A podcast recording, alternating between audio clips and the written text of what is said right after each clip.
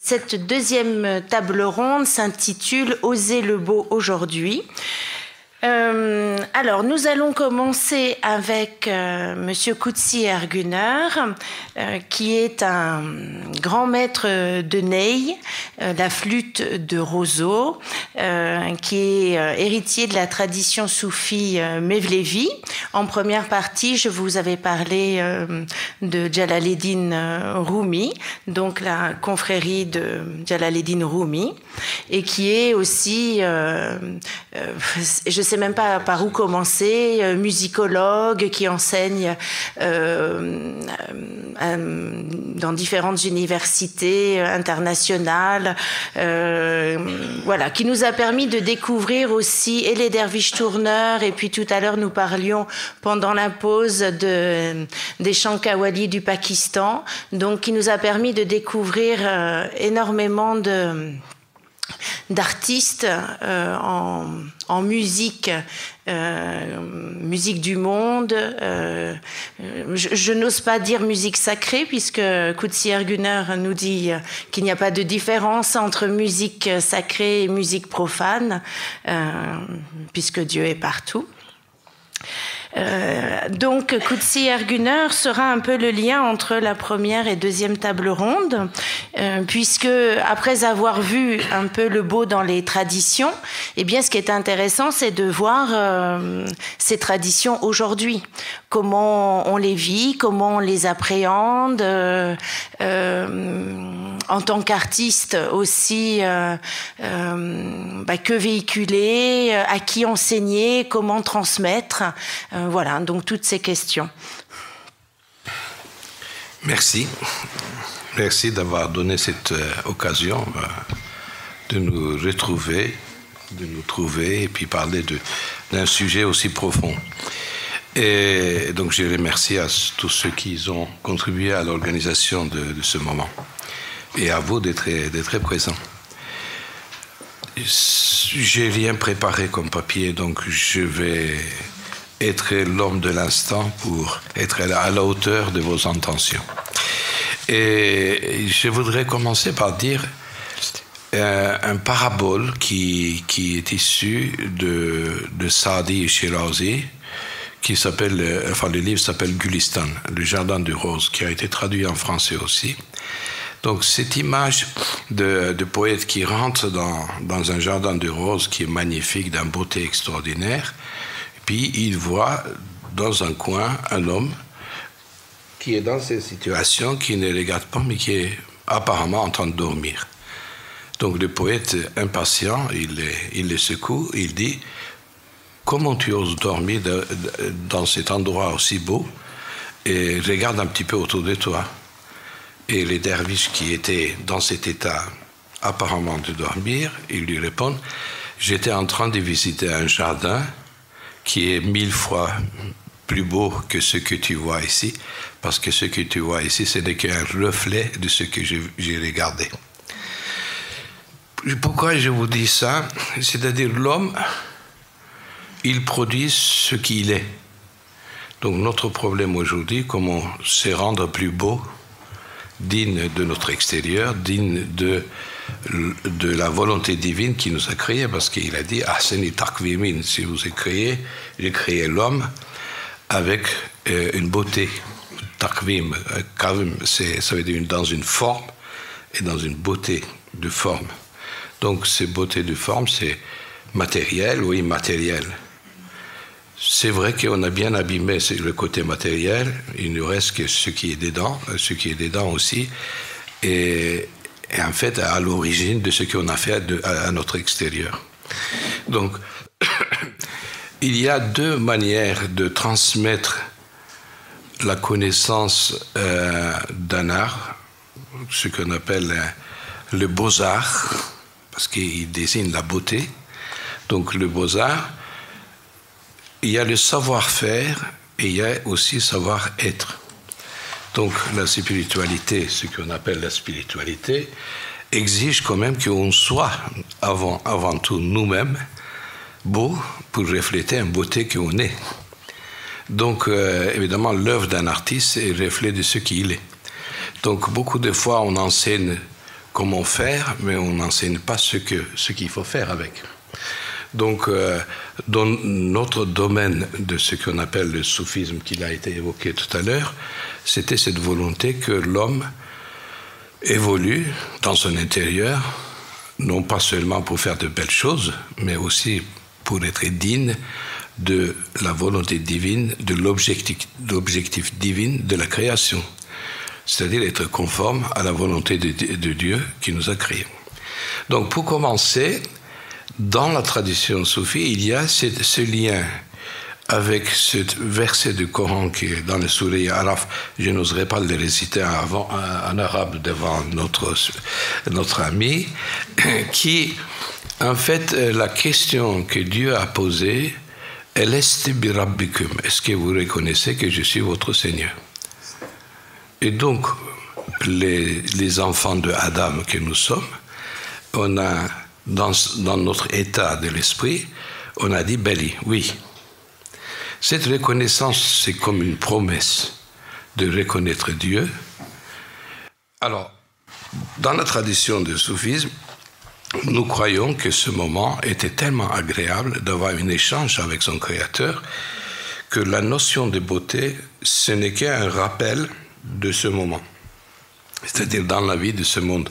Chaque chose qui nous rappelle ce moment de promesse, qu'on a fait envers Dieu, c'est la beauté. Quoi qu'il soit. Ça peut être une rose, ça peut être une musique, ça peut être une parole.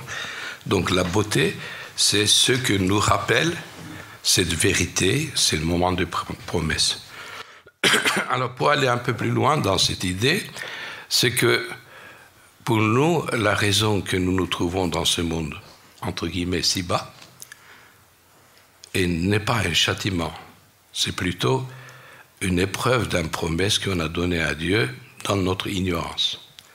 Donc la beauté est ce que nous rappelle cette promesse qu'on a donnée dans l'ignorance et qu'on oublie facilement.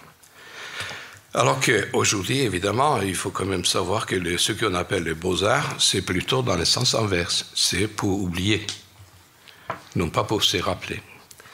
Donc, euh, Évidemment, ceci n'est pas la faute ni de la musique, ni de la poésie, ni du cinéma, ni de tous les arts que nous, nous apprécions. C'est notre intention, ce que nous espérons de ces, de ces, de ces beaux-arts. Donc il y a quand même deux côtés de la chose. L'artiste qui doit être à la hauteur de la beauté qu'il veut exprimer, mais en même temps, ceux qui admirent cette, cette œuvre il doit aussi mettre une intention, une volonté de, de se rappeler avec cette œuvre artistique et non pas se distraire. Comme on dit en anglais, c'est entertainment. Quoi. Donc l'art n'est pas entertainment, c'est pas une distraction.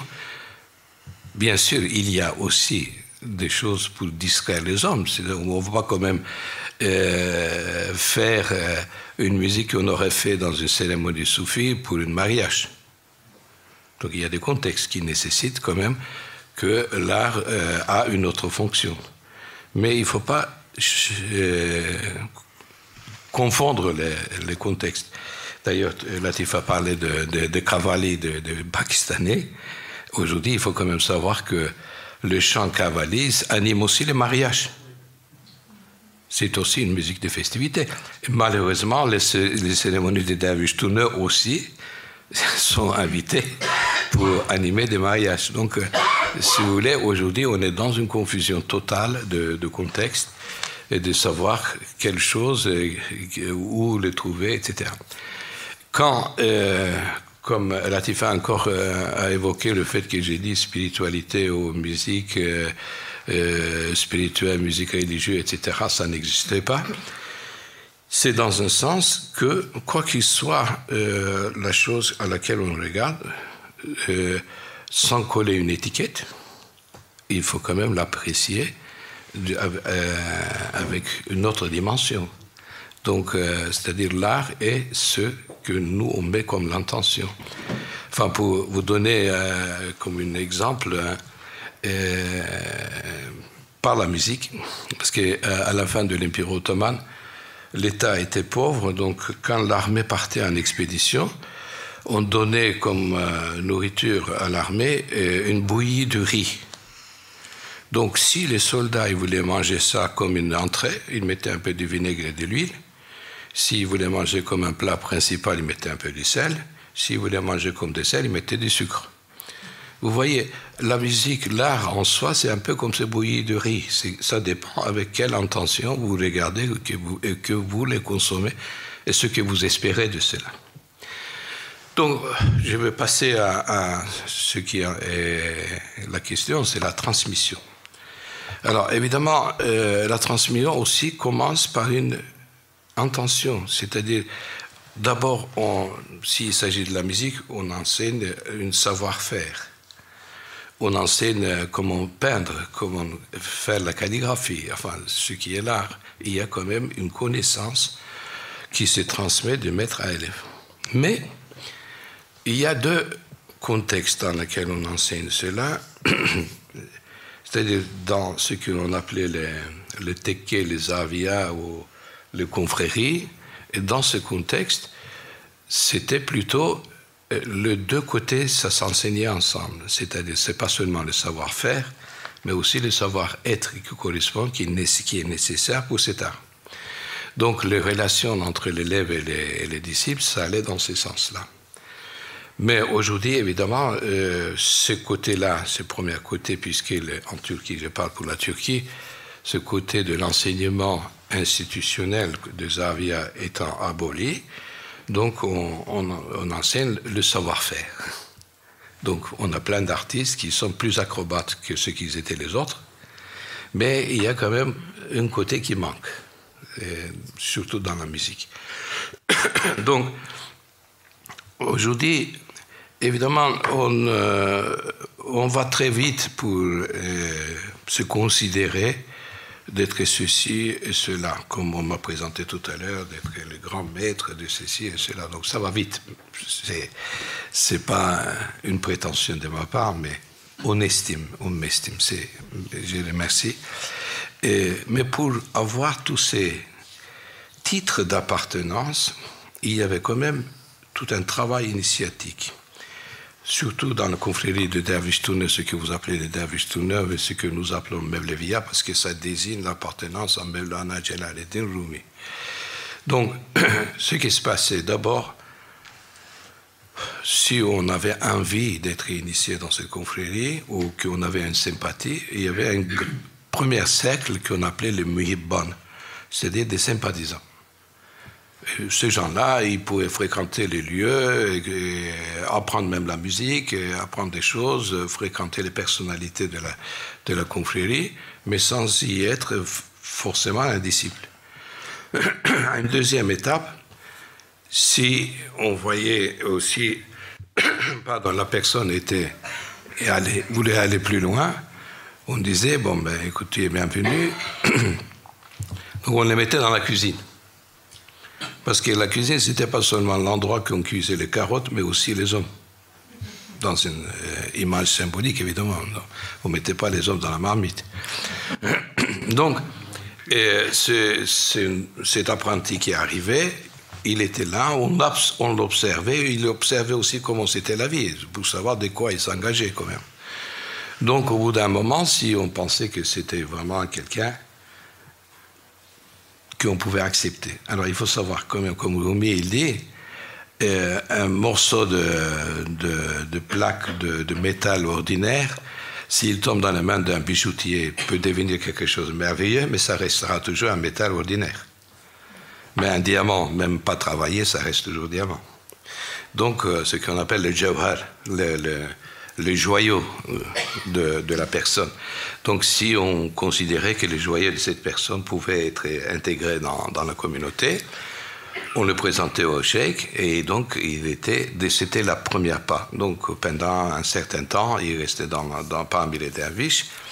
Et au bout d'un moment, s'il souhaitait vraiment d'aller encore plus loin, il y avait cette période qu'on appelait le chile, donc le, le halvet, donc le retrait qui n'est pas forcément dans, la tradition musulmane, parce qu'il y a le hadith du prophète qui, qui dit il n'y a pas le ruhbaniyat dans, dans, dans l'islam, mais ces retraites consistaient ce qu'on appelle le mot reda.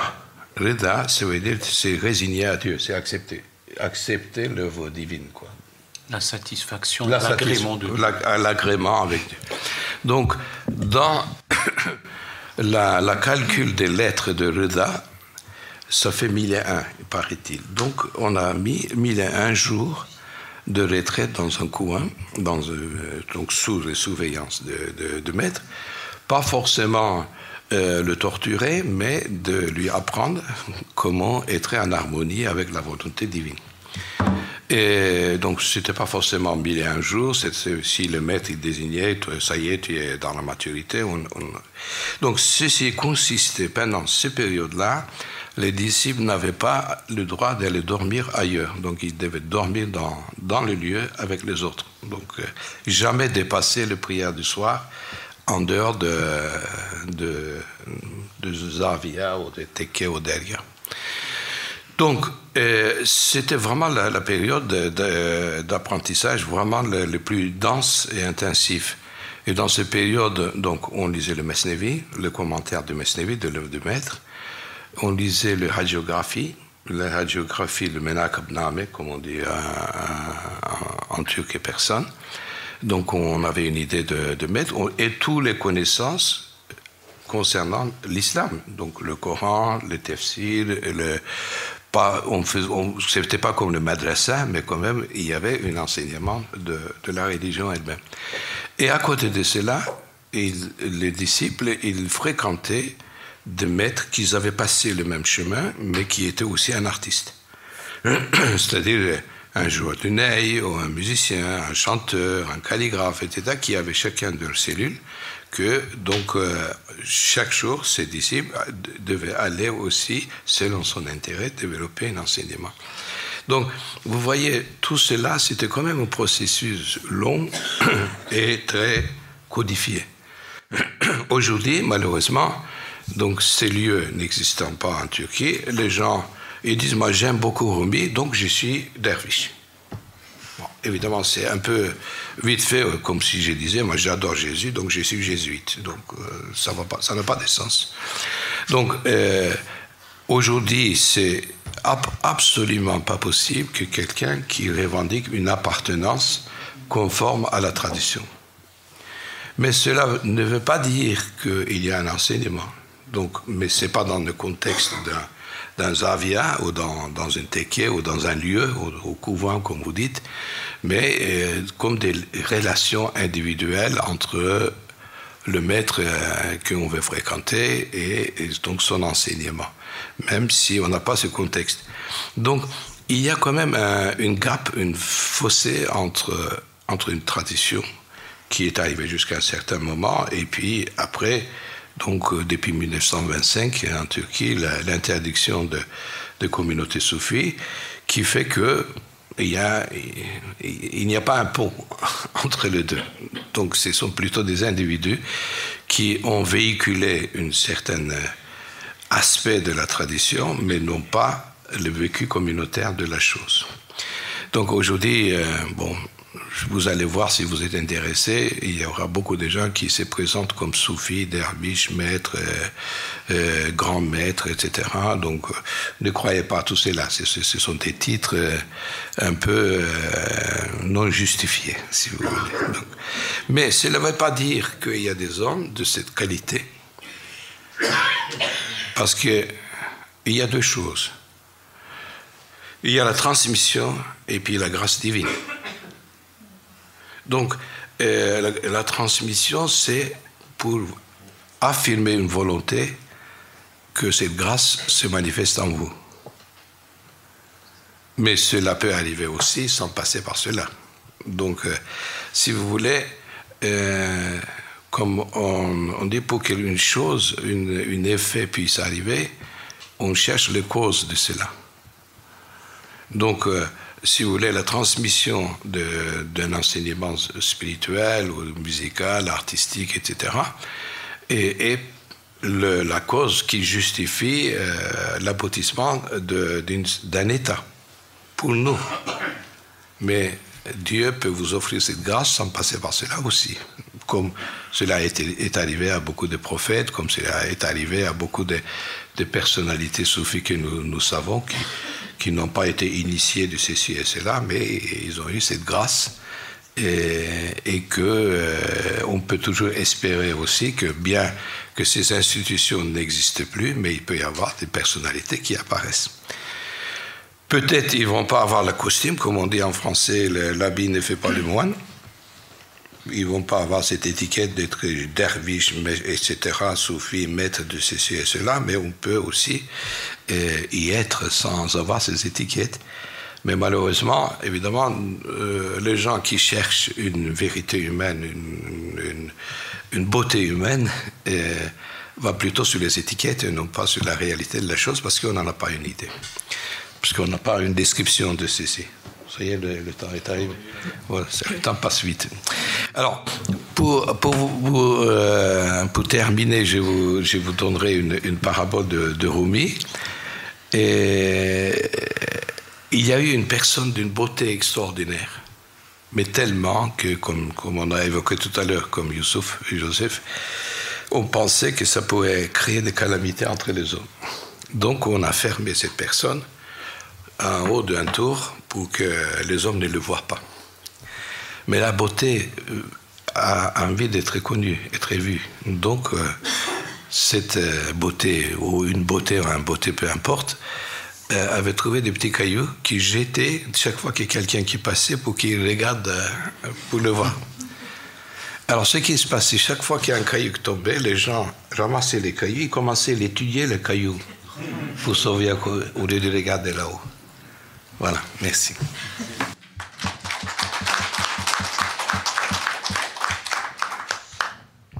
Alors maintenant, donc on va faire un grand, grand, grand bond euh, dans le temps.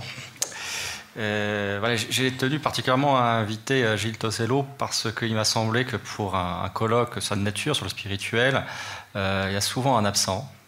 et c'est justement cette notion de la préhistoire.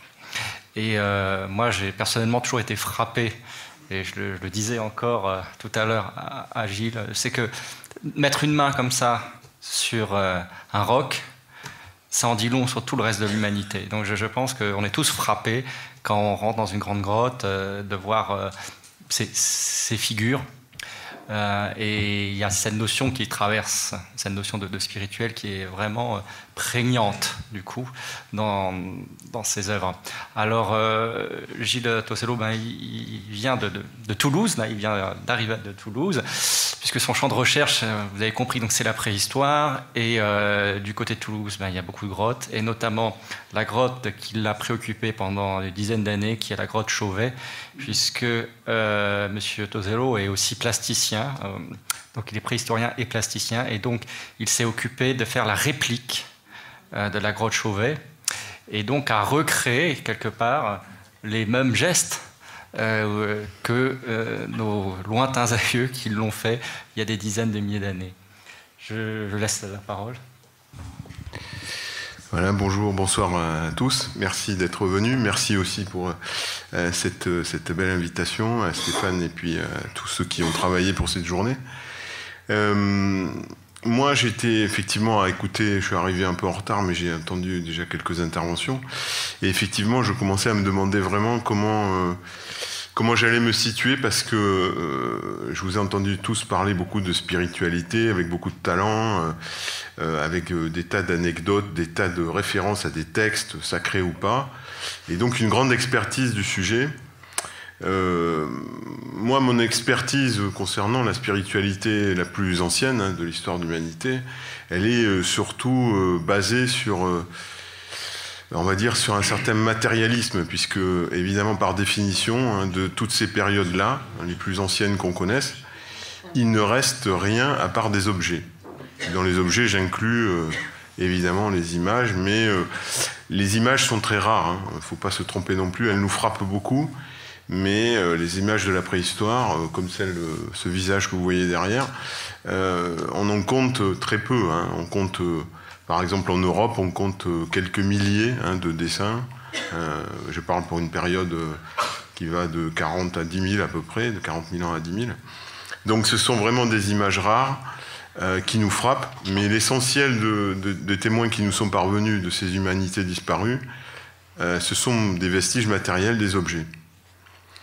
Et je voulais aussi donc ouvrir une parenthèse en, introduction hein, pour dire que cette question du beau, hein, euh, on n'est pas les seuls en tant qu'espèce humaine à la connaître et à la partager. Mais ce que vous voyez là, par exemple, n'est pas une installation d'artistes contemporains, euh, n'est pas non plus une zone de déchets, mais c'est une, voilà, l'auteur de ça, c'est un oiseau, un oiseau jardinier, donc qui vit en Nouvelle-Guinée. Et je vous dis ça parce que chaque oiseau jardinier, il ne faut pas croire que c'est normalisé, hein, on parlait du McDo tout à l'heure, euh, chaque oiseau a sa gamme chromatique, a sa façon de construire cette architecture, une arche toujours. Et donc, on, est quand même euh, frappé par le fait qu'il y a là-dedans autre chose qu'un simple comportement, on va dire, instinctif, lequel je ne me risquerai pas sur ce terrain. Et donc, je referme la parenthèse. Et pour vous, vous préciser un peu de ce qu'on, quand on parle de beau ou de beauté en préhistoire, la, définition est extrêmement floue. Hein. Euh, la préhistoire, elle est fondée sur, une science qui est euh, l'archéologie, qui est une science humaine, hein, euh, qui a de multiples sous-disciplines, mais, mais en gros, ça consiste toujours à faire des fouilles, à extraire des objets. et donc, de tous ces objets, ces millions d'objets qu'on a découverts, en fait, tout ce qui est... Euh, les archéologues sont des gens très pratiques, hein, très matérialistes. On classe ce qui est euh, non utilitaire. C'est en gros, en gros tout ce qui n'a pas une fonction reconnue est classé dans la catégorie donc non utilitaire, qui ensuite comprend, on va dire, deux sous-catégories qui sont symboliques ou esthétiques et ou. Alors les deux étant d'ailleurs assez souvent confondus suivant les auteurs. Et autre, une autre précision que je voulais vous apporter, c'était une question, une, dimension chronologique. Il faut voir les périodes desquelles on parle, hein, dont on parle, euh, qui se situent. Alors, euh, sur le schéma qui est derrière moi, hein, vous avez une, une, sorte de résumé de l'histoire de l'humanité depuis la bipédie euh, jusqu'à à peu près à notre époque. Et c'est un, schéma extrêmement simplifié, mais qui montre que, euh, grosso modo, on a commencé d'abord par se dresser sur, euh, nos pieds pour euh, libérer nos mains, comme aurait dit André Leroy-Gourand. Et à partir du moment où on avait les mains libres, eh bien, le cerveau s'est mis à grossir, à se complexifier. Et donc, on est devenu ce qu'on est aujourd'hui.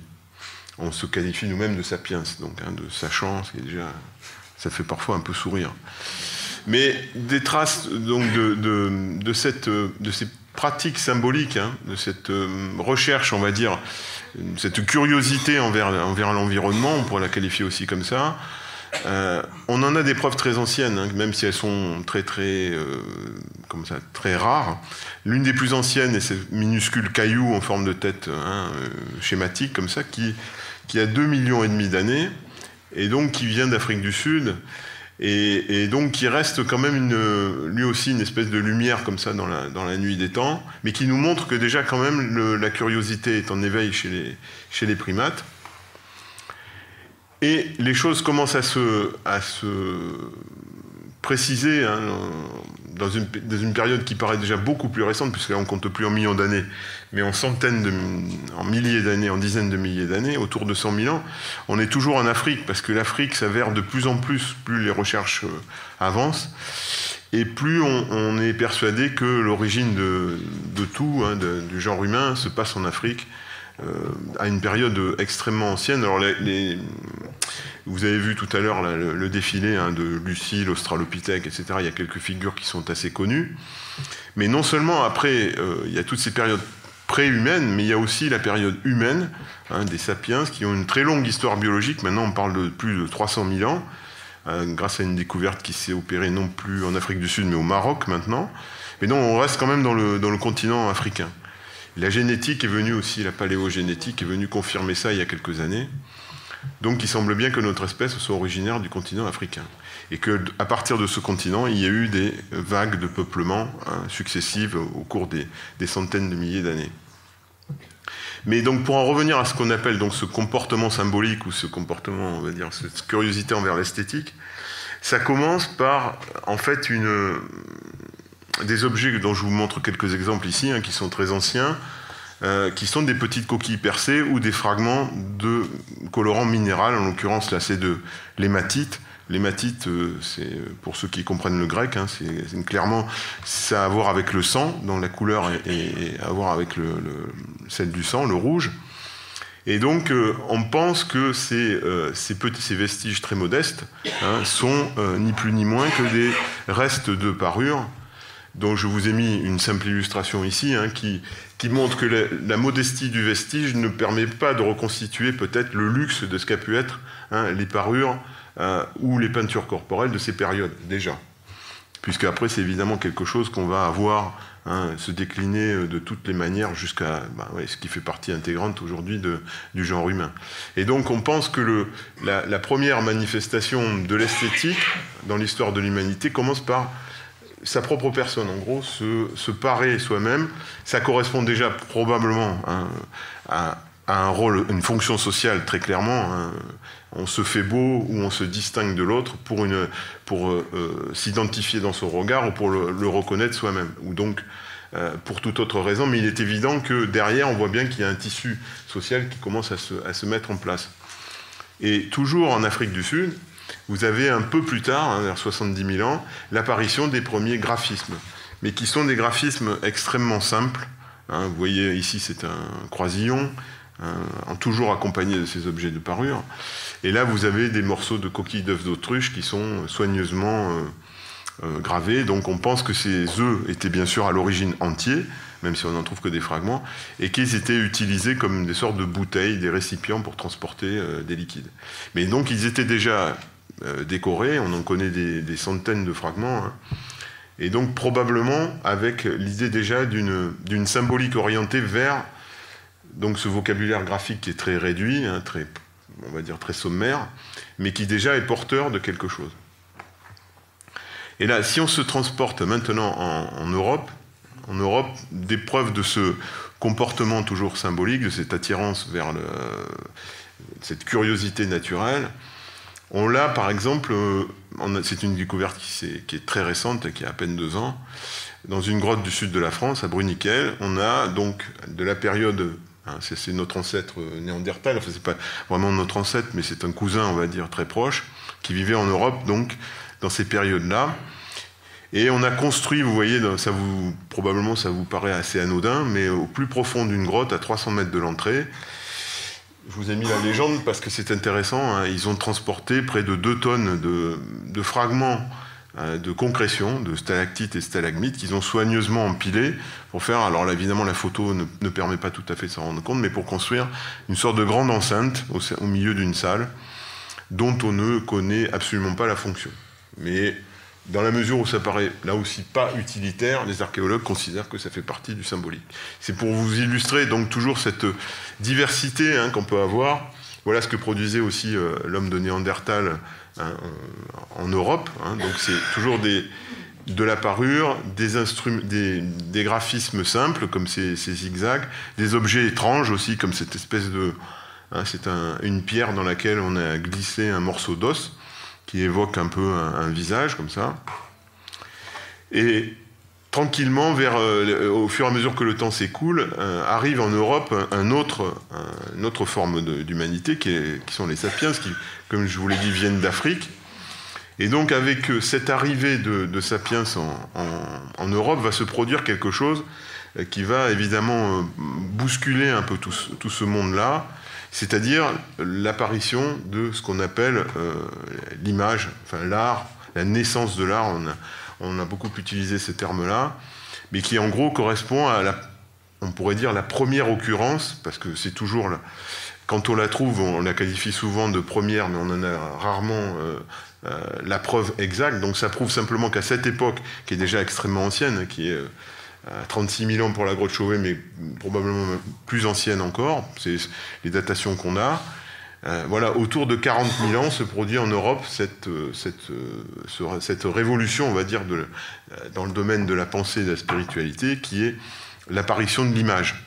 Et cette apparition de l'image, elle, euh, alors, je voulais simplement vous dire qu'elle ne vient pas, il n'y a pas de lien de continuité entre les deux. C'est-à-dire qu'il y a euh, autant qu'on peut le savoir en l'état actuel de nos connaissances, il y a véritablement chez les sapiens la, création hein, de, cette pratique-là que les néandertaliens ne possèdent pas ou ne possédaient pas. Et dès qu'on la, les sapiens la possèdent, ça se diffuse, hein, on la voit apparaître sur la planète à peu près toujours à cette époque-là, autour de, 30 à 40 000 ans. Voilà, je vous l'ai mis aussi sous une forme de tableau. Et si on revient maintenant euh, à l'Europe, on voit que la durée est considérable, c'est-à-dire que ça va durer. Donc je vous l'ai dit, de 40-50 000 ans, en fait, les, datations ont peu d'importance à 1000 ans près à ces périodes-là. Mais c'est plutôt euh, euh, caractérisé, le, donc je vous ai dit, une origine, hein, au moins temporaire de ce phénomène, et elle dure tout le temps que vont durer la période glaciaire. Là, il y a vraiment un repère hein, qui fait que l'art des, ce qu'on a appelé aussi l'art des cavernes, l'art des grottes, va disparaître euh, au moment où la glaciation euh, elle-même, euh, où le climat, on va dire, change de manière définitive. Et vous voyez qu'à l'intérieur de, hein, de, cette très longue durée, évidemment, on a une très grande variété d'œuvres suivant les lieux et suivant les, aussi les, civilisations qui les portent.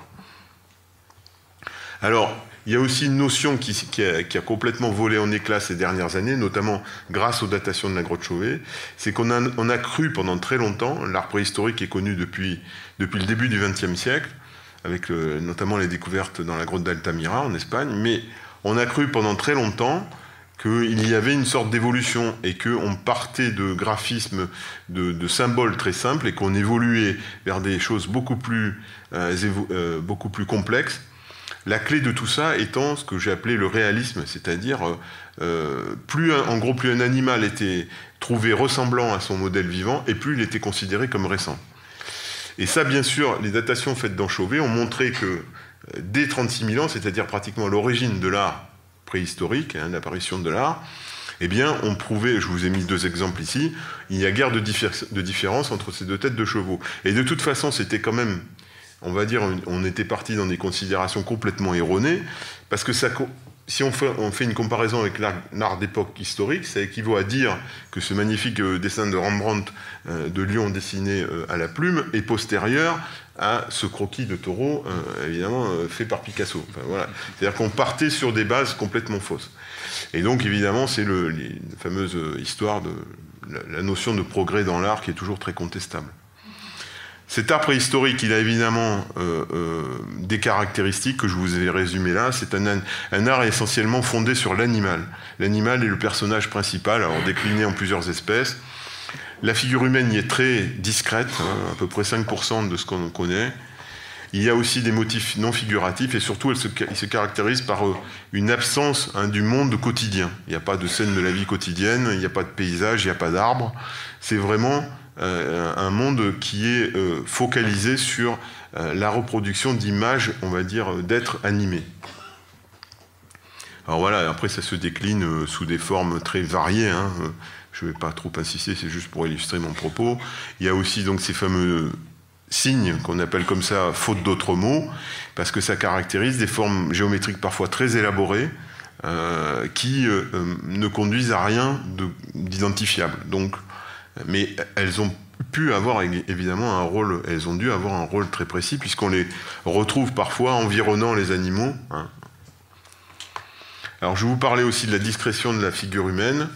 Euh, malgré le fait, elle reste discrète, mais elle, est toujours présente et de manière assez marquante, notamment par cette tradition qu'on a appelée la tradition des Vénus. Hein, ça vient d'un nom qui vient du début du XXe siècle, hein, par tradition avec l'art classique, même si elles n'ont pas vraiment les canons des Vénus de l'art grec, c'est moins qu'on puisse dire. Mais donc il y a beaucoup de représentations féminines, hein, qui sont des statuettes pour la plupart, en matériaux très variés et qui accentue évidemment les attributs, on va dire, de la maternité, comme c'est évident sur ces images. Il y a par contre très peu de visages, hein, de traits, on va dire, individualisés, de portraits, comme on dirait aujourd'hui. Je vous ai rassemblé à peu près les seuls qu'on connaisse. Hein, on en a trois ou quatre comme ça. Donc il y a sur l'image humaine un comportement particulier, hein, pendant, qui va durer pendant, pendant ces dizaines de millénaires. Alors ces, ces œuvres préhistoriques, hein, euh, euh, on en a parlé un peu avec Stéphane tout à l'heure, il y a évidemment un savoir-faire hein, qui est à l'œuvre. Par exemple, là vous avez un panneau hein, de, de, la grotte Chauvet, de dessins qui sont faits avec des fusains, qui montrent des techniques déjà extrêmement élaborées. C'est-à-dire que vous avez toute une chaîne opératoire qui se met en route, avec un dessin au fusain qui est d'abord euh, tracé sur la paroi, puis un remplissage Hein, comme on dit à, l'estompe, on dirait aujourd'hui. Puis un, travail de la silhouette avec des silex, avec des pointes dures, hein, comme vous voyez ces, espèces de rayures hein, qui, entourent, ces stries qui entourent les profils. Et enfin, des, derniers accents qui sont portés en noir autour de la bouche, par exemple. Et on peut, lorsqu'on étudie très précisément ce panneau-là, par exemple, on s'est aperçu qu'il y avait une composition par espèce, en commençant par ce couple de rhinocéros en bas, un trio de rocs sur la gauche et un quatuor de chevaux, euh, euh, donc, euh, qui vient terminer une espèce de composition en mode circulaire, vous voyez, par espèce, et qui montre que donc tout ça est évidemment pensé à l'origine, dès l'origine. donc il y a véritablement une composition au sens pictural contemporain du terme. Une autre dimension nous est donnée toujours dans la grotte Chauvet par un panneau qui se trouve cette fois-ci au plus profond de la grotte, qui lui illustre une dimension, euh, on va dire, beaucoup plus narrative, hein, une sorte de récit, qui met en scène des, chasseurs et des proies, qui sont en l'occurrence des lions, les lions des cavernes, et les victimes qui sont les bisons que vous voyez euh, ici sur le, côté euh, gauche de l'écran. Et évidemment, cette, cette mise en scène, elle reproduit quelque chose qui a été observé dans la nature, Hein, là, je vous ai mis une, image de chasse de lion. Et vous voyez que l'artiste a choisi de, nous attirer l'attention en utilisant un subterfuge qui est le regard hein, des lions dessinés, qui sont tous hypnotisés, ils regardent tous dans la même direction. Et qu'est-ce qu'ils regardent Évidemment, ils regardent leurs futures victimes. Et les victimes, alors je vous ai mis ces deux tableaux, hein, parce que les bisons ont une particularité lorsqu'ils sont en panique, voyez, ils se montent un peu les uns sur les autres, ils fuient. Et c'est ça que l'artiste a cherché à représenter. Sur la gauche, vous avez une succession, comme une totem de, têtes de bison vues de face, très schématique comme ça. Mais il y a clairement donc une scène qui est annoncée, qui est représentée, qui représente euh, une chasse, et donc euh, une sorte de mise à mort annoncée. Et elle se complète lorsqu'on est dans la grotte par quelque chose qui va se passer, donc une, de ces Vénus en l'occurrence, dont je vous parlais tout à l'heure, qui se passe sur un pendant, c'est-à-dire une formation rocheuse qui tombe de la voûte, qui se trouve opportunément juste en face hein, de, cette scène des lions. Et qu'est-ce qu'il y a sur ce pendant-là? Il y a, lorsqu'on peut en faire le tour, voilà, on y voit donc un lion, un bison, et en dessous, quelque chose bon, qui est un petit peu difficile à lire lorsqu'on n'a pas vraiment les canons dans la, dans la tête de, cette, de cet art-là, mais qui représente des jambes, des jambes, un triangle pubien, en gros un pelvis, hein, le bas d'un corps d'une femme. Et évidemment, ça nous interpelle parce que c'est clair qu'on a donc ce, cette espèce de face à face ou cette complémentarité des deux, où vous voyez clairement donc la scène avec euh, la chasse qui est reproduite euh, sur la paroi, et en face, vous avez cette clairement cette référence à la fécondité, au cycle de la vie.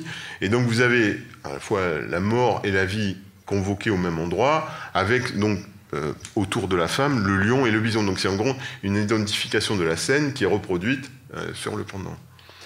Donc ça nous donne déjà, certes la réponse n'est pas précise, mais on voit vers quoi on s'oriente au niveau donc de la, de la représentation, qu'est-ce que ça peut, vers quoi ça nous, euh, vers quoi ça nous mène au niveau du sens. Et il est probable que, pour nous en tout cas, ça s'écrit dans un domaine qui est de l'ordre au moins de la mythologie. Hein. Le sacré, je ne sais pas si on peut employer ce terme-là, mais euh, clairement, dans un, de toute façon, il est difficile d'imaginer une société humaine qui ne connaisse pas de mythes, hein, de, mythes fondateurs, de mythes, hein, comment s'expliquer la présence. Euh, ils ont dû être confrontés, ces sociétés-là ont été confrontées probablement aux mêmes questions fondamentales qu'on se pose tous, en gros, d'où on vient, pourquoi on est là qu'est-ce qui nous attend après. Et ces, ces histoires, cet art qu'on a dans les grottes nous racontent en fait leur façon, leur explication et leur vision du monde. je vous remercie.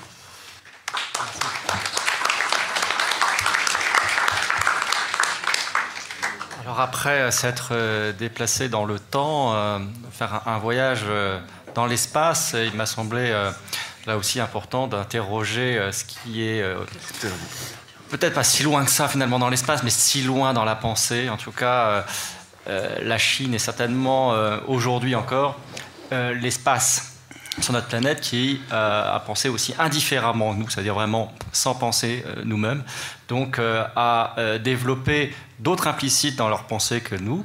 Et euh, je pense que euh, euh, Cyril Javary, qui est depuis si longtemps maintenant, s'est tellement intéressé, parce que dès les années du milieu, on discutait ensemble, dans les années 70, il était à l'époque à Vincennes, et il avait un, professeur qui était philosophe, mais surtout qui était euh, polyglotte et qui parlait extrêmement bien évidemment le chinois. Et il euh, s'est beaucoup intéressé sur la graphie, sur euh, en effet parce que très vite on comprend quand on étudie le chinois et la Chine que c'est avant tout une civilisation de l'écriture. Et donc les clés de compréhension d'une culture telle que la chinoise doit passer inévitablement par l'écrit, par l'écriture. Et donc je vais laisser la parole à, Cyril Javary pour nous parler du beau dans cette tradition chinoise.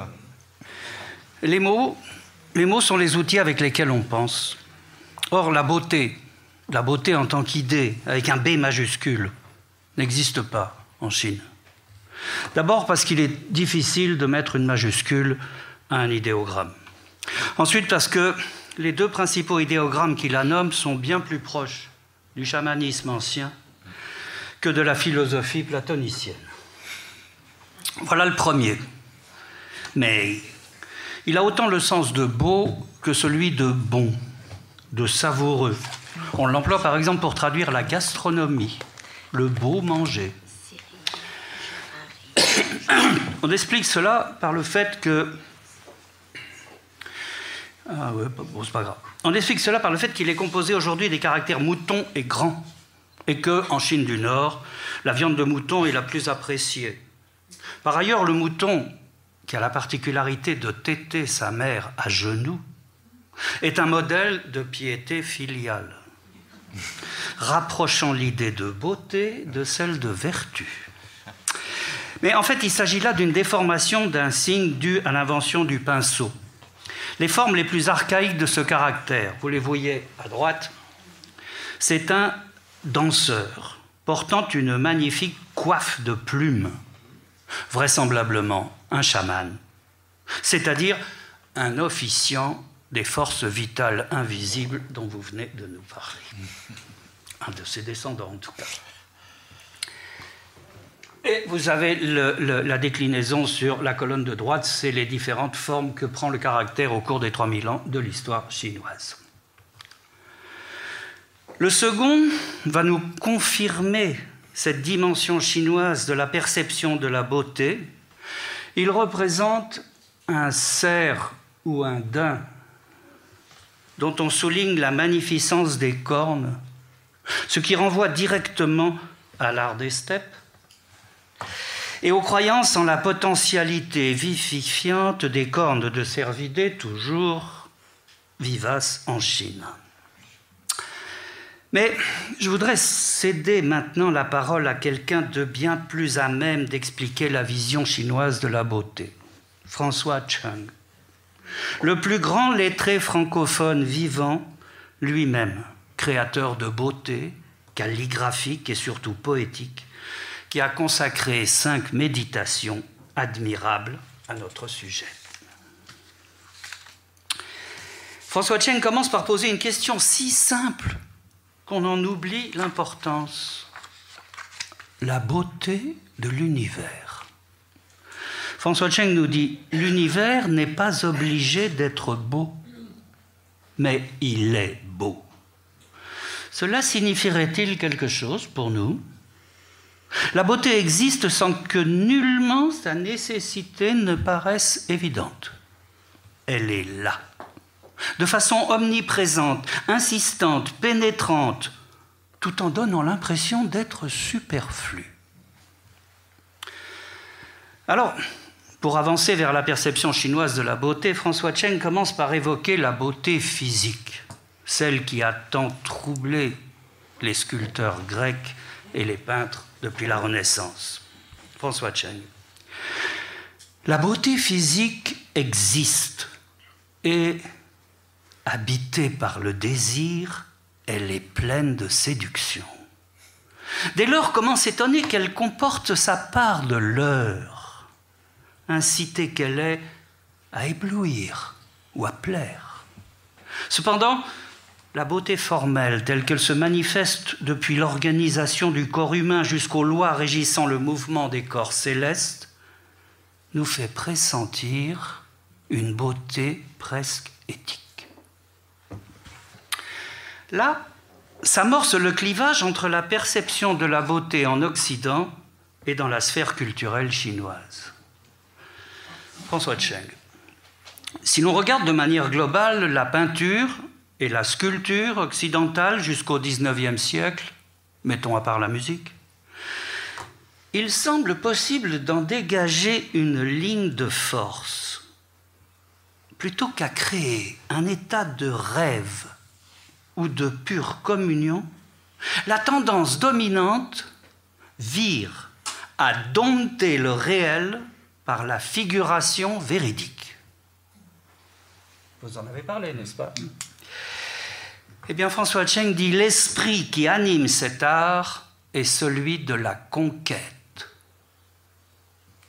pas celui de susciter parfum et résonance.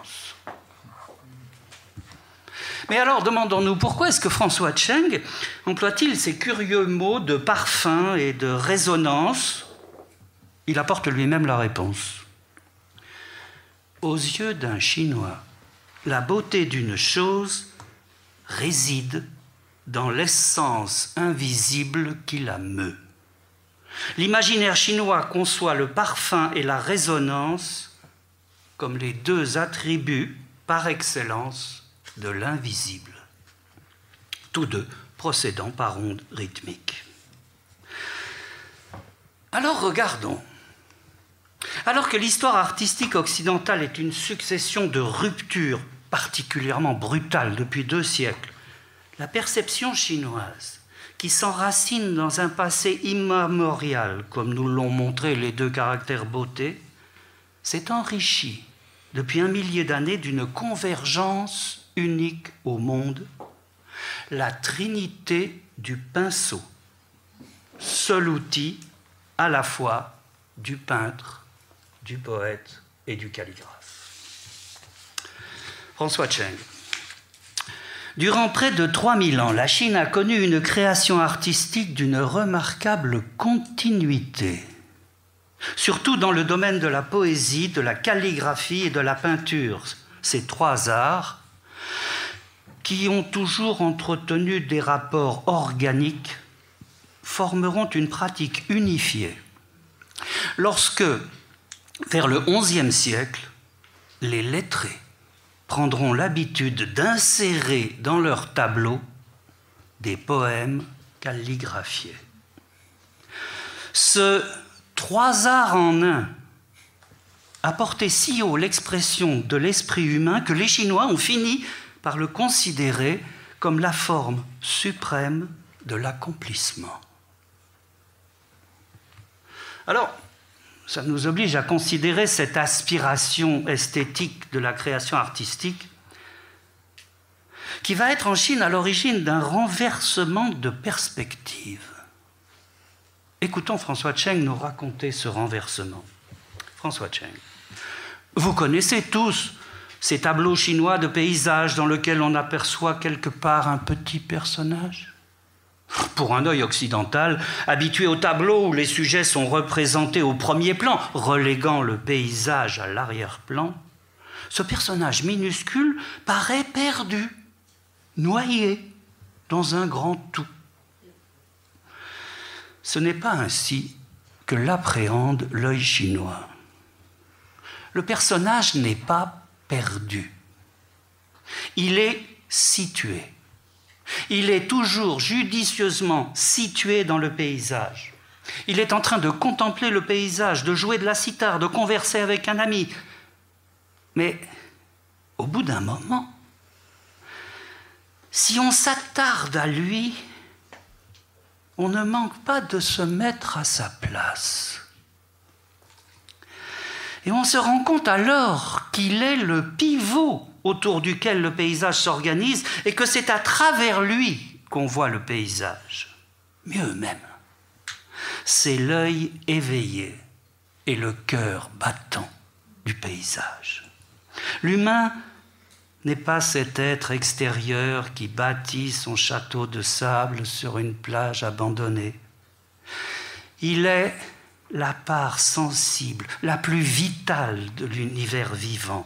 C'est à lui que la nature murmure ses secrets, ses désirs les plus enfouis. S'opère alors un formidable renversement. Tandis que l'homme devient l'intérieur du paysage, celui-ci devient le paysage intérieur de l'homme. Vous avez remarqué la phrase à force d'y prêter attention François Cheng glisse ici une de ses idées forces. La beauté est toujours une rencontre. Un coucher de soleil n'est pas beau s'il n'y a personne pour le voir. François Cheng, la beauté implique un entrecroisement, une interaction, une rencontre entre les éléments qui constituent une beauté, entre cette beauté présente et le regard qui la capte. Et de cette rencontre, si elle est en profondeur, naît quelque chose d'autre, une révélation, une transfiguration, tel ce tableau de Cézanne, né de la rencontre du peintre avec la montagne Sainte-Victoire. Mais l'esprit chinois va plus loin, et François Cheng nous montre que pour lui, la beauté est une qualité, voire une vertu. François Cheng, une beauté qui ne serait pas fondée sur le bien, serait-elle encore belle?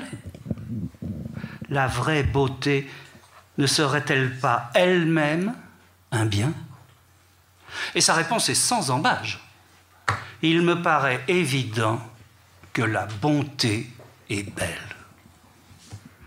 Est-il un geste de bonté qui ne soit pas beau En français, on dit un beau geste. En chinois, on dit une belle vertu. C'est alors que François Cheng va nous faire découvrir l'étonnante expression avec laquelle la langue chinoise juge de la beauté d'une création picturale, musicale ou poétique. Elle est composée de deux idéogrammes, dont le premier, voilà, le mot Jing signifie un endroit, un domaine, une région, voire une atmosphère, une ambiance. Quant au second, le mot i, l'espace de ces significations est si vaste que je préfère laisser à François Cheng nous les expliquer. À la base de l'idéogramme i, dit-il, cet idéogramme désigne ce qui vient de la profondeur d'un être, l'élan, le désir, l'intention, l'inclination, et combiné avec d'autres caractères, ce mot donne une série d'idéogrammes composés au sens varié mais ayant entre eux des liens organiques que l'on peut grosso modo ranger sous deux catégories. Ceux qui révèlent de l'esprit, c'est-à-dire idée, conscience, dessin, volonté, orientation, signification, et ceux qui appartiennent à l'âme, charme, saveur, désir, sentiment, aspiration, élan du cœur. Enfin, continue-t-il, surplombant tous ces mots, le binôme I Jing, évoquant à la fois un état supérieur de l'esprit et une dimension suprême de l'âme, est devenu en Chine le critère le plus important pour juger de la valeur d'une œuvre poétique ou picturale. On mesure alors à quel point l'esprit chinois peut ressentir la beauté comme certi dans un domaine bien plus vaste. François Cheng. La beauté formelle existe, bien entendu, mais elle est loin d'englober toute la réalité de la beauté. Celle-ci relève proprement de l'être mu par l'impérieux désir de beauté. La vraie beauté ne réside pas seulement dans ce qui est déjà donné comme beauté. Elle est presque avant tout dans le désir et dans l'élan. Elle est un advenir. Et la dimension de l'esprit ou de l'âme lui est vitale. De ce fait, elle est régie par ce principe de vie. Alors, au-dessus de tous les critères possibles, un seul se porte garant de son authenticité. La vraie beauté est celle qui va dans le sens de la voix, le temps. Étant entendu que la voix n'est autre que l'irrésistible marche vers la vie. Autrement dit, un principe de vie qui maintient ouvertes toutes ses promesses. Enfin, pour finir, je voudrais rendre un ultime hommage à François Cheng, cette fois en tant que créateur de beauté, en vous faisant entendre un de ses poèmes, Arbre, dans lequel il dit toute son admiration pour ce seul mot français, arbre. Un mot qui pour nous n'a pas beaucoup d'importance, mais c'est normal, nous y sommes habitués. Il y a un proverbe chinois qui dit Les poissons ne connaissent pas le mot liquide.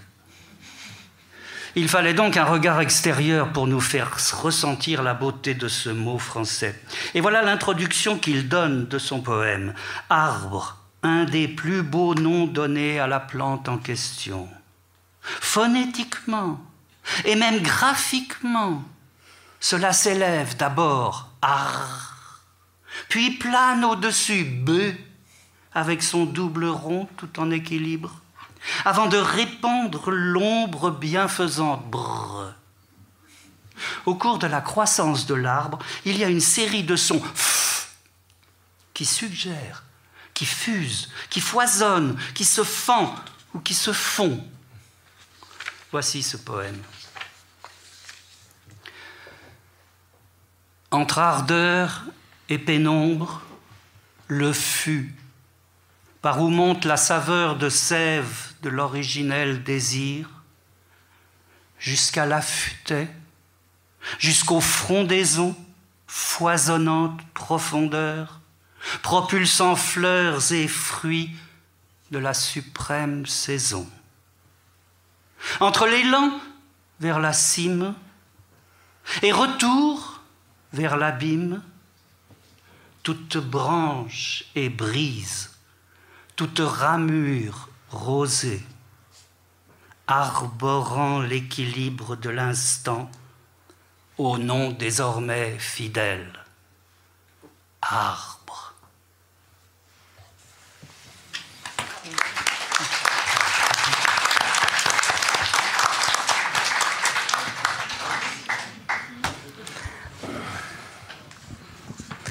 Alors, puisqu'on revient à l'équilibre de l'instant, euh, on revient aussi euh, à aujourd'hui. C'est vrai, après avoir euh, être allé loin, à la fois dans le temps et, en, et géographiquement.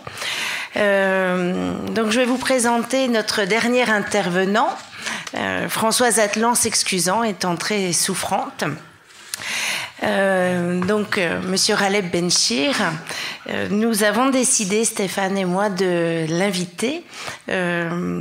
alors, pour le présenter, ça va être long, hein, euh, puisqu'il est, euh, certains le connaissent comme islamologue. Quelqu'un dans la salle nous a fait remarquer, oui, vous avez oublié de marquer aussi physicien.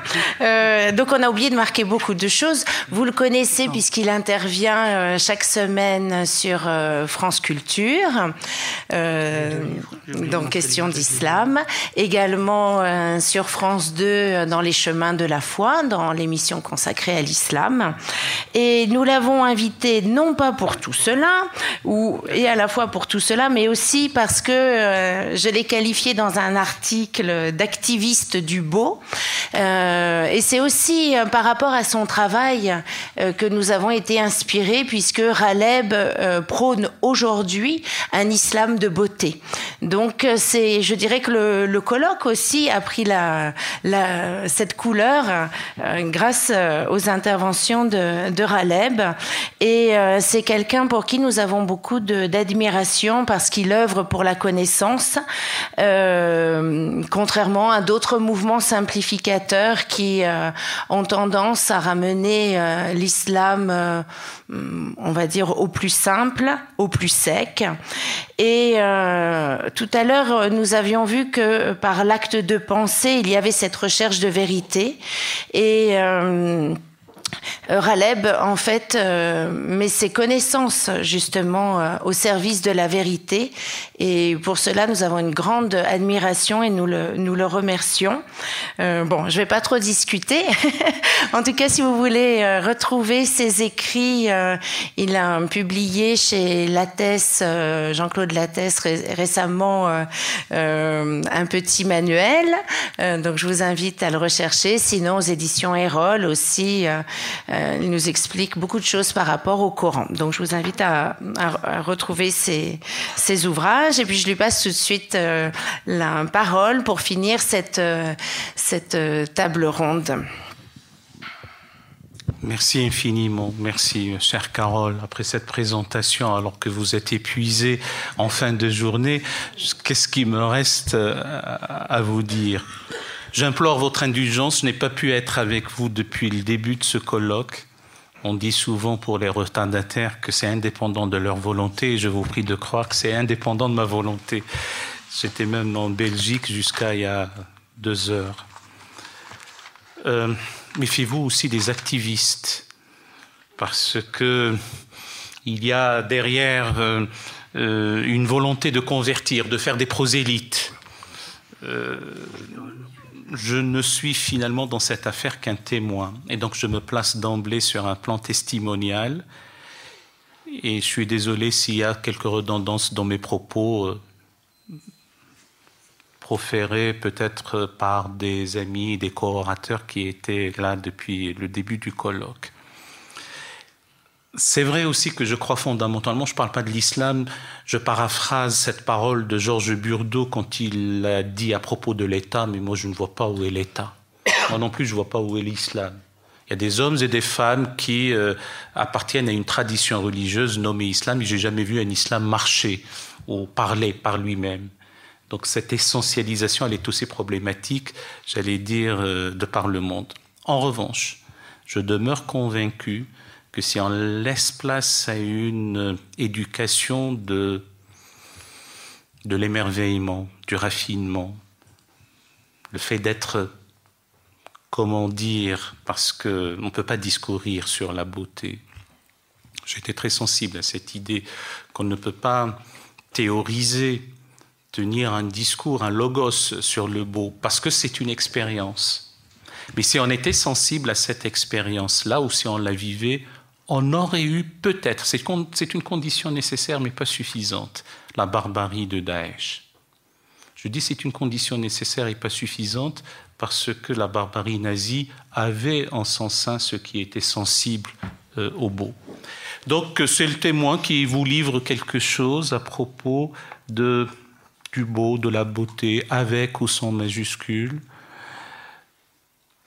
en disant que dès lors qu'on ne peut pas y discourir, on peut en rendre compte par la poésie, qui est elle-même aussi belle et une création. La beauté flatte les sens, pas tous les sens, uniquement deux sens sur cinq, étonnamment. Pas le goût, on parle de, de bonne saveur, on parle de, de quelque chose d'agréable. En revanche, un plat, l'art culinaire peut nous présenter quelque chose qui flatte la vision, mais pas d'une approche gustative. On ne parle pas de beauté pour l'odorat. Le parfum est onctueux, suave, euh, doux, agréable. Mais étonnamment, on ne dit pas d'un parfum qu'il est beau. Euh, pas le toucher. Le toucher, euh, on parle de quelque chose de soyeux, satiné, doux, mais on ne dit pas la peau d'un tel est belle dit qu'elle est, elle est soyeuse, elle est lisse, elle est euh, agréable au toucher. En revanche, on a deux sens fondamentaux, la vue et l'ouïe, pour lesquels euh, il y a des canaux, deux canaux pour, euh, pour la beauté. Et comme on atteint l'universel qu'à travers, comme on atteint la musique à travers un instrument. Donc cette approche, nous en avons eu un exemple euh, pour laquelle les êtres humains étaient sensibles à la beauté. Je vous la livrerai selon un canal que je connais moins, mal que d'autres, et je le dis sous le contrôle des amis ici présents et de Maître Cotier-Gunner. Eh bien, dans cette tradition, il y a la notion de la science de la vision. C'est, c'est ce qui tombe sous le, sous le regard et, de, et qui finalement euh, nous saisit de quelque chose d'indicible, d'indescriptible et d'ambivalent.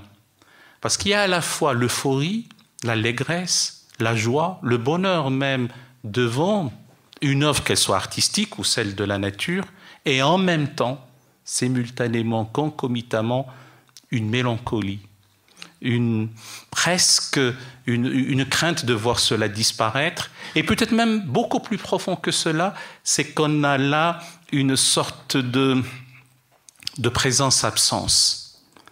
Quelque, quelque part, on se dit qu'il y a un auteur premier, un créateur, une origine non mécanique à tout cela, mais on ne la voit pas et elle demeure euh, inaccessible et voilée. Et c'est ce jeu-là, finalement, amphibologique, amphibolie, le terme technique, c'est une chose et aussi son contraire, et qui euh, est caractéristique de ce sentiment, de cette émotion, parce que c'est davantage une émotion, devant, devant la beauté, devant un beau rossignol, devant une belle rose, devant l'astre solaire englouti dans la mer qui passe derrière l'horizon avec ses couleurs dans le ciel. C'est pour ça que je dis encore une fois que parler du beau ne peut être qu'approché que par une autre création, la poésie, donc plutôt la poésie, parce que ça donne une effusion de description de ce que on perçoit euh, comme beau, euh, comme agréable, en tout cas à la vue. Et comme le tournesol, son nom étant l'héliotrope, qui suit dans son tropisme comme ça euh, le soleil, j'ai envie de dire que quelque part l'âme humaine est calotrope. C'est moi qui ai forgé le néologisme. Il y a cette beauté, cette, cette volonté d'aller vers ce qui est beau, et dans une perspective spirituelle, et j'ai cru comprendre que nous le sommes sous la voûte commune de la laïcité, ça je ne l'oublie jamais, l'âme humaine est aussi vie à la beauté théotrope. En tout cas, dans le cadre du monothéisme abrahamique euh, aussi, parce que je suis très méfiant quand il s'agit de réciter tel ou tel verset coranique, parce qu'il faut, je le dis souvent et je ne le répéterai jamais assez, il ne faut pas brandir un verset hors contexte. Faut savoir relativiser le texte à son contexte et ne jamais l'utiliser comme un prétexte pour un nouveau contexte, sinon on prend en otage le texte. Et donc, euh, je le fais par abus méthodologique. Il y a ce très beau passage qui dit de la sourate, sourate, je le dis à nos amis qui ne sont pas familiers à l'univers coranique étant un chapitre sans être véritablement un chapitre, donc la sourate 55 où il est dit tout ce qui y vit, le Y est un adverbe de lieu relatif à la terre, tout ce qui y vit est périssable et ne subsiste que la face de ton Seigneur, Seigneur de majesté et de munificence. Et donc c'est cette munificence première, primordiale, j'ai envie de dire, qui rayonne depuis la prééternité. Je vous dis ça parce que j'ai en mémoire ce beau, euh, ce, distique de, de Hafez, le grand poète de Shiraz, 1317, 1389, pour donner euh, sa trajectoire de vie. Il disait de mémoire, hein, la, de la prééternité fuse l'éclat d'un rayon de ta beauté en une lumineuse apparition, et voilà que le feu embrase l'entière création. Alors cette notion de beauté comme adjuvant, comme support, comme canal, comme viatique à, la spiritualité, à l'élévation en tout cas, euh, passe aussi par cette euh, notion qu'on ne retrouve pas nécessairement dans les idées platoniciennes, cette vertu euh, vectrice en quelque sorte de la beauté pour s'ouvrir à l'un. Je dois m'arrêter peut-être, non, non. mais je n'abuse pas. Je, dis encore deux ou trois idées, puis j'arrêterai là. Et donc, euh, euh, pour ne pas s'ouvrir au monde de l'intelligible, des idées vers l'un, ce que les théologiens musulmans de l'ère classique trouvaient bien, mais c'est le fait de dire que la beauté, la majesté dans l'univers ou dans, dans la création humaine, dans l'art, eh bien, cette beauté-là, effectivement, n'ouvre pas vers elle-même est le lieu de la théophanie de la suprême euh, manifestation euh, divine. Euh, cette théophanie réelle, suprême, c'est qu'elle a une puissance de révélation, au sens premier du terme, de manifestation, quoique le mot révélation est aussi amphibologique. On revoile tout en manifestant, ou on manifeste en revoilant, étymologiquement parlant. la, révélation en dehors de, toute autre acception, c'est cela en, même temps. Et donc il y a une, une puissance de révélation et il y a une fonction d'éducation. Parce que je ne suis pas sûr qu'on puisse transmettre le fait d'être sensible au beau, et tout comme je ne suis pas sensible, euh, je ne suis pas sûr qu'on puisse transmettre les questions de foi. En revanche, on éduque à pouvoir accueillir, on prépare pour que, j'ai dit tout à l'heure, l'âme humaine puisse être euh, guidée, orientée, polarisée vers, euh, vers ce qui l'éloigne de la négativité, de la laideur, et surtout la noirceur, la noirceur du cœur. Le cœur étant l'organe de perception par excellence. C'est que quand on a, euh, au sens premier du terme, le souffle coupé, devant cette aphasie, ce mutisme, parce qu'on n'arrive plus à décrire. Et c'est pour ça que la meilleure attitude, j'ai envie de dire, devant ce qui est beau, c'est de l'accueillir euh, hormis peut-être le fait d'être interloqué ou, d'exprimer qu'on est, on est heureux, mais c'est de l'accueillir comme une présence. Encore une fois, une présence euh, absence. Euh. Alors, pourquoi est-ce que sans activisme aucun. Je pense qu'il y a cette dimension-là à retrouver, parce que je pars de l'idée qu'il ne faut pas réduire l'être euh, à son acte. Je demeure convaincu que, que l'homme, l'être humain est beau, physiquement déjà, par sa symétrie. Je fais euh, écho à, à ce qu'a dit Kotsi tout à l'heure, le fameux verset Sous quelque forme que ce fût, nous t'aurions créé, mais nous t'avons façonné d'une manière harmonieuse. Et donc cette harmonie, la symétrie du visage, euh, en dehors du, caractère proprement utile, il y a une, une beauté plastique, j'ai envie de dire. Mais il y a malheureusement le comportement des hommes qui est haïssable, hideux. Alors, est-ce qu'il faut sacrifier l'être à l'acte? Je ne le pense pas. Donc, il y a un énorme travail d'éducation. De, et nous n'aurions pas eu la monstruosité idéologique et religieuse, notamment de Daesh et d'autres, parce que l'arc de cercle va depuis le nord Nigeria jusqu'à l'île de Jolo. S'il y avait cette euh, préparation, cette éducation, éduquer étymologiquement, c'est faire sortir d'eux en aidant à croître eh bien, à, la beauté, à, l'esthétique et aux belles lettres, aux beaux-arts et à la poésie, à la musique. Euh, et on n'aura jamais quelqu'un qui dira si vous écoutez de la musique, euh, vous serez trop maudit. Je ne continue pas la suite. Et je paraphraserai Nietzsche lorsqu'il disait sans la musique, la vie eût été une erreur. Eh bien, sans la beauté, il n'y aurait pas eu de vie du tout, j'ai envie de dire. Il y aurait peut-être un univers, mais il n'y en aurait pas un témoin pour en rendre compte. Donc euh, c'est ça, c'est ça l'idée. Merci.